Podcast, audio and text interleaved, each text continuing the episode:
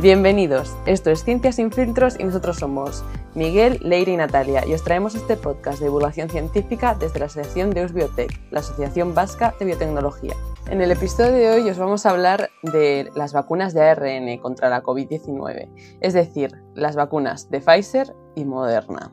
Sabemos que son muy parecidas, pero ¿funcionan igual?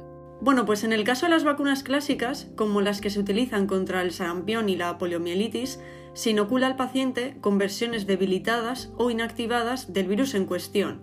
Esto hace que el sistema inmunológico produzca anticuerpos especializados que están adaptados para reconocer al virus. En este caso, en lugar de utilizar todo el virus para generar una respuesta inmunitaria, estas vacunas se basan en las proteínas de las espículas del exterior del propio virus, que básicamente son las que utilizan los anticuerpos para reconocer al virus.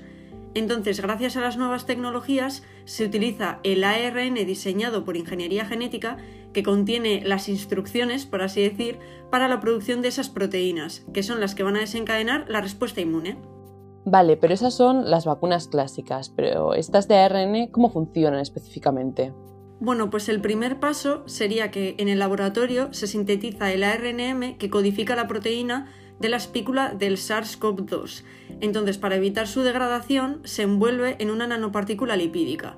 Después, esa nanopartícula se introduce en el organismo y se dirige a nuestras células para codificar la proteína de la espícula.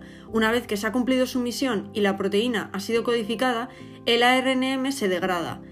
Luego, esta proteína de la espícula pone en marcha a nuestro sistema inmunitario porque es reconocida por un tipo especial de células que están encargadas de captar partículas extrañas, las células dendríticas. Estas células dendríticas activan a dos tipos de células diferentes, los linfocitos T y los linfocitos B. Estos guardarán memoria y nos protegerán así cada vez que el virus entre en nuestro organismo. Entonces, este mecanismo es compartido por ambas vacunas, la de Moderna y la de Pfizer, porque las dos están envueltas en nanopartículas lipídicas, ¿no? Sí, porque la verdad es que las dos son muy similares entre sí. ¿En componentes también?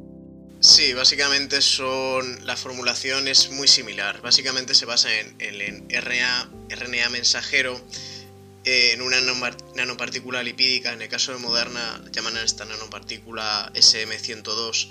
Y ya donde cambia es en los estabilizantes. Tienen diferentes tipos de estabilizantes, lo cual es una ventaja para gente que puede ser alérgica a un tipo de estabilizante ya que puede tener la otra vacuna como opción. Al ser tan similares, ¿tienen algún efecto secundario en común o son algo que han visto que es diferente en las dos vacunas? Los efectos secundarios son bastante similares tanto a otras vacunas y entre ellas igual. Están los muy frecuentes como puede ser la hinchazón en el lugar del pinchazo, rojez o sensación de calor. También nos puede dar algo de fiebre y escalofríos, esto es correspondiente a la activación del sistema inmunitario. Y luego ya definir entre las frecuentes, poco frecuentes y raros. Las primeras es una de cada 100 personas que están las erupciones cutáneas y la urticaria. Las poco frecuentes es una de cada 100 personas, que es el picor en el lugar de inyección. Y luego ya las raras es una de cada 1000 personas, que es la caída facial unilateral temporal que tiene un nombre concreto en la parálisis de Bell, o hinchazón de la cara, pero esto ya, como he dicho, es muy raro. Y luego hay otros efectos secundarios que por falta de datos no se conoce bien su frecuencia, como son reacciones alérgicas graves o hipersensibilidades. Sí, en el caso de la vacuna de Pfizer, los efectos secundarios también son muy similares. En este caso, decir que esta vacuna se probó con un total de casi 44.000 participantes, todos mayores de 16 años, y de bueno, estas personas la mitad recibió la vacuna y la otra mitad recibió un placebo. Y lo que más se detectó fue la fatiga en un 59% y el dolor de cabeza en un 52% después de la segunda dosis y sobre todo en jóvenes, aunque también se detectaron los mismos síntomas en las personas que recibieron el placebo, pero en un porcentaje menor, en un 24% más o menos. Y bueno, respecto a esto, van a continuar con un plan de seguimiento de dos años de todas las personas que participaron en el ensayo para, seguir este tipo de, de síntomas que pueden aparecer. Miguel, cuando has hablado de los efectos secundarios raros, como la caída facial o la hinchazón en la cara, son efectos secundarios que se han marcado como temporales, ¿no? Sí, además de que esos son raros, no hay que alarmarse, son algo temporal que en 4 o 6 semanas a lo sumo desaparece y si va algo más grave en 6 meses tenemos la recuperación total y es algo común que se ve en, las, en los pinchazos con motivos estéticos en la cara. Guiño, guiño, Angelina Jolie.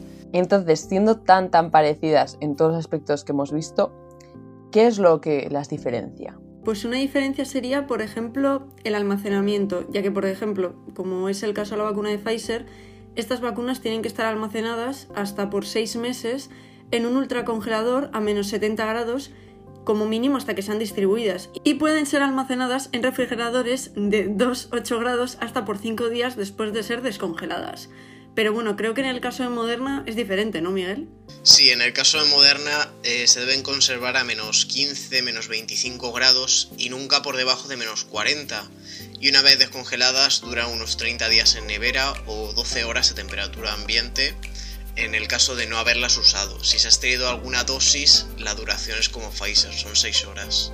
Para concluir, decir que ambas vacunas son muy similares, incluso en su eficacia, que ronda un 95%. En los próximos episodios os hablaremos sobre el resto de vacunas que van llegando al mercado, como AstraZeneca, Johnson Johnson, incluso la Sputnik rusa. Como siempre, nos podéis encontrar como en Instagram, Twitter, Facebook y LinkedIn, y en la descripción os dejamos nuestro correo electrónico para que nos preguntéis lo que queráis.